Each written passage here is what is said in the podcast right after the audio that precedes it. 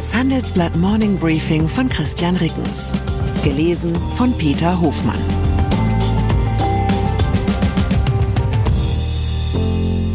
Guten Morgen allerseits. Heute ist Dienstag, der 18. April. Und das sind unsere Themen. 2,5 Millionen junge Menschen ohne Berufsabschluss. CDU-Kommission fordert Erbschaftssteuerreform. VW verliert Marktführerschaft in China. Nach einer kurzen Unterbrechung geht es gleich weiter. Bleiben Sie dran. Ich bin Dr. Robin John, Allgemeinarzt in Schönebeck. Das ist 15 Kilometer von Magdeburg entfernt und trotzdem zu weit, um hier Nachwuchs zu finden. Immer mehr Praxen im Salzlandkreis bleiben unbesetzt und Patienten haben lange Wege und noch längere Wartezeiten. Das muss sich ändern. Die besondere Nähe der niedergelassenen Haus- und Fachärzte ist in Gefahr. Was die Gesundheitspolitik jetzt dringend ändern muss, erfahren Sie auf rettetdiepraxen.de. Bildung. Denn sie wissen nicht, was sie tun. Die Zahl der jungen Erwachsenen, die über keinen beruflichen Abschluss verfügen, ist erstmals über die Marke von 2,5 Millionen gestiegen. Anders gesagt über 17 Prozent. Und junge Erwachsene meint die Altersgruppe der 20 bis 34-Jährigen. Das geht aus dem Entwurf für den neuen Berufsbildungsbericht hervor. Der liegt dem Handelsblatt vor. Wer noch studiert oder eine Ausbildung macht, wird dabei nicht zu den Ungelernten gezählt. Bundesarbeitsminister Hubertus Heil sieht in der steigenden Zahl der jungen Menschen ohne Berufsabschluss zu Recht ein Alarmzeichen. Zitat Damit Fachkräftemangel nicht zur Wachstumsbremse wird, müssen wir alle Register ziehen. Zitat Ende. Er setzt vor allem auf das Weiterbildungsgesetz. Dessen Entwurf hat das Kabinett Ende März verabschiedet. Darin führt die Ampelkoalition eine neue Ausbildungsgarantie ein. Wer keinen Ausbildungsplatz in einem Unternehmen findet, soll ein Anrecht auf eine überbetriebliche Ausbildung erhalten. Zur Wahrheit gehört, Einfluss auf die hohe Zahl Ungelernter haben auch Einwanderung und Fluchtmigration. Von den jungen Erwachsenen, die nicht in Deutschland geboren und aufgewachsen sind, hat knapp ein Fünftel keine hier anerkannte Ausbildung. Bei Gleichaltrigen ohne Migrationshintergrund gilt das nur für jeden Zehnten. Junge Migrantinnen und Migranten nicht länger durch die Maschen des Bildungs- und Ausbildungsnetzes rutschen zu lassen, das könnte zielgerichteter sein, alle Register zu ziehen, wie Hubertus Heil sagt.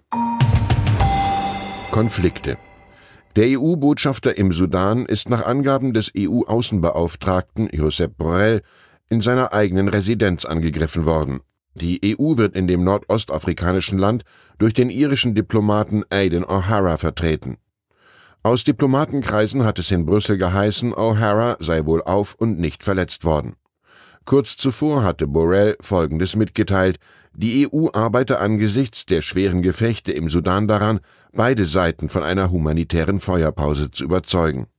Der schon lange schwelende Machtkampf zwischen der Armee und seinem Vize ist am Wochenende eskaliert. Bei den Kämpfen sind fast 200 Menschen getötet und fast 2000 verletzt worden.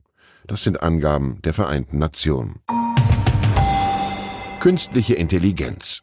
Tesla-Chef Elon Musk will ein neues KI-Unternehmen als Konkurrenz zum Chat-GPT-Betreiber OpenAI gründen. Zitat: Ich werde etwas starten, das ich Truth GPT nenne. Eine maximal wahrheitssuchende künstliche Intelligenz, die versucht, die Natur des Universums zu verstehen. Das soll Musk in einem Interview mit dem Fernsehsender Fox News gesagt haben. Auszüge sind vorab veröffentlicht worden. Mobilität. Volkswagen hat seine Vormachtstellung im weltgrößten Automarkt China verloren. Erstmals seit den 1980er Jahren ist die Kernmarke VW in der Volksrepublik nicht mehr die Nummer eins beim Absatz. Der neue Marktführer heißt BYD, das zeigen Zahlen des Datendienstleisters Marklines sowie aktuelle Versicherungsdaten aus China. Die liegen dem Handelsblatt vor. Demnach hat BYD von Januar bis März mehr als 440.000 Fahrzeuge verkauft. Das entspricht einem Zuwachs von fast 70 Prozent im Vergleich zum Vorjahr. Die Auslieferungen von VW sind dagegen um 14 Prozent geschrumpft. Setzt sich dieser Trend fort, droht VW eine massive Unterauslastung seiner mehr als drei Dutzend Werke in der Volksrepublik. Fabian Brandt ist Leiter des Autobereichs bei der Unternehmensberatung Oliver Wyman. Er sagt wörtlich, wir erleben eine historische Veränderung. Die jahrelange Dominanz westlicher Hersteller schwindet zugunsten von lokalen Champions. Die Hauptursache für die Schwäche von VW und auch den übrigen deutschen Herstellern in China ist schnell bekannt, verfehlte Modellpolitik. Auf dem chinesischen Automarkt wächst der Absatz von Elektroautos und Fahrzeugen mit Plug-in-Hybridantrieb. In diesen beiden Segmenten spielen die deutschen Hersteller jedoch kaum eine Rolle. Sie halten lediglich ihre Marktanteile im Verbrennermarkt. Dort ist der Absatz von mehr als 18 auf etwas mehr als 15 Millionen Fahrzeuge gesunken. Politik mit einer verfehlten Modellpolitik kämpft auch die CDU und zwar in der Erbschaftssteuer.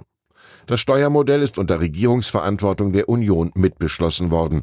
Es erlaubt, dass selbst Firmenvermögen im Milliardenwert unter bestimmten Bedingungen steuerfrei an die Erbengeneration übergeben werden können. Nun kritisiert eine CDU-interne Kommission unter Ex-Minister Jens Spahn die bestehende Regelung. Sie nennt sie wörtlich zu kompliziert, bürokratisch und anfällig für missbräuchliche Steuergestaltung. Stattdessen wünscht sich die Kommission den Umstieg auf, Zitat, einen einheitlichen niedrigen Erbschaftssteuersatz von 10 Prozent. Zitat Ende. Es soll persönliche Freibeträge geben, die für alle Erbschaften gleichermaßen gelten. Die Vorschläge sollen in das neue Grundsatzprogramm der Partei fließen. Noch handelt es sich bei dem Papier der Spahn-Kommission um einen Arbeitsentwurf. Die Richtung sei aber mit Parteichef Friedrich Merz abgesprochen, so heißt es unionsintern. Mit der Merz-Idee einer sogenannten Einkommenssteuererklärung auf dem Bierdeckel ist es nie etwas geworden. Wer weiß, vielleicht setzt Merz ja jetzt die Erbschaftssteuererklärung auf dem Bierdeckel durch. Auch bei einer anderen Steuerfrage fordert die Spahn-Kommission ein Umdenken. Ein höherer Einkommenssteuersatz für Spitzenverdiener soll für die CDU nicht länger tabu sein wenn dafür der Solidaritätszuschlag komplett entfällt und der derzeitige Spitzensteuersatz von mehr als 40 Prozent erst später greift. Meine Prognose lautet wie folgt: Beim nächsten Jahresempfang der Stiftung Familienunternehmen gibt's für beide Vorhaben keine Beifallsstürme. Märkte. Erinnern Sie sich noch an Brick, Gaffer und Fang? Banker und Börsianer neigen dazu, vermeintlich lukrative Anlageziele mit griffigen Abkürzungen zu belegen. Das hat eine jahrelange Tradition. Für die Jüngeren unter uns, BRIC stand einst für die vermeintlich kommenden Wirtschaftssupermächte Brasilien, Russland, Indien und China. GAFA bezeichnet die erste Generation der dominanten Internetkonzerne Google, Apple, Facebook und Amazon. FANG umfasst die gleichen Unternehmen ergänzt um Netflix. Sollte es am Fehlen griffiger Akronyme gelegen haben, dass der europäische Aktienmarkt dem amerikanischen hinterherhinkt, dann könnte sich das jetzt ändern. Unter dem Kürzel Granolas fasst die US-Investmentbank Goldman Sachs elf europäische Qualitätsaktien zusammen. Die sollen sich im gegenwärtigen wackeligen Wirtschaftsumfeld besonders gut behaupten. Und wer jetzt anmerkt, dass Granolas nur acht Buchstaben umfasst, hat gut aufgepasst. SAP muss sich das S mit Sanofi teilen, Nestlé das N mit Novartis und Novo Nordisk. Es herrscht Spardruck aller Orten. Ich wünsche Ihnen einen Tag voller Eidalus. Erfüllung in der Arbeit, Lebensfreude und Sonnenschein. Herzliche Grüße, Ihr Christian Reckens. Zur aktuellen Lage in der Ukraine. Lula empfängt Lavrov und brüskiert die USA und Europa. Nach der Staatsvisite in China hat Brasiliens Präsident den russischen Außenminister Sergei Lavrov zu Gast. Lula droht seinen Bonus im Westen zu verspielen. Kreml-Kritiker Karamursa zu 25 Jahren Haft verurteilt. Zweimal wurde Wladimir Karamursa in Russland Opfer eines Giftanschlags. Dennoch kämpfte er weiter gegen Putin und wurde nun zu einer langen Haftstrafe verurteilt. Weitere Nachrichten finden Sie fortlaufend auf handelsblatt.com/Ukraine.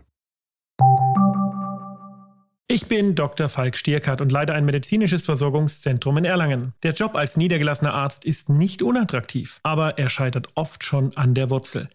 Wenn unser Studiensystem nicht darauf ausgelegt ist, genug Ärzte in guter Qualität auszubilden, wie soll die medizinische Versorgung in Mittelfranken dann gedeckt sein? Die besondere Nähe der niedergelassenen Haus- und Fachärzte ist in Gefahr. Was die Gesundheitspolitik jetzt dringend ändern muss, erfahren Sie auf rettetdiepraxen.de.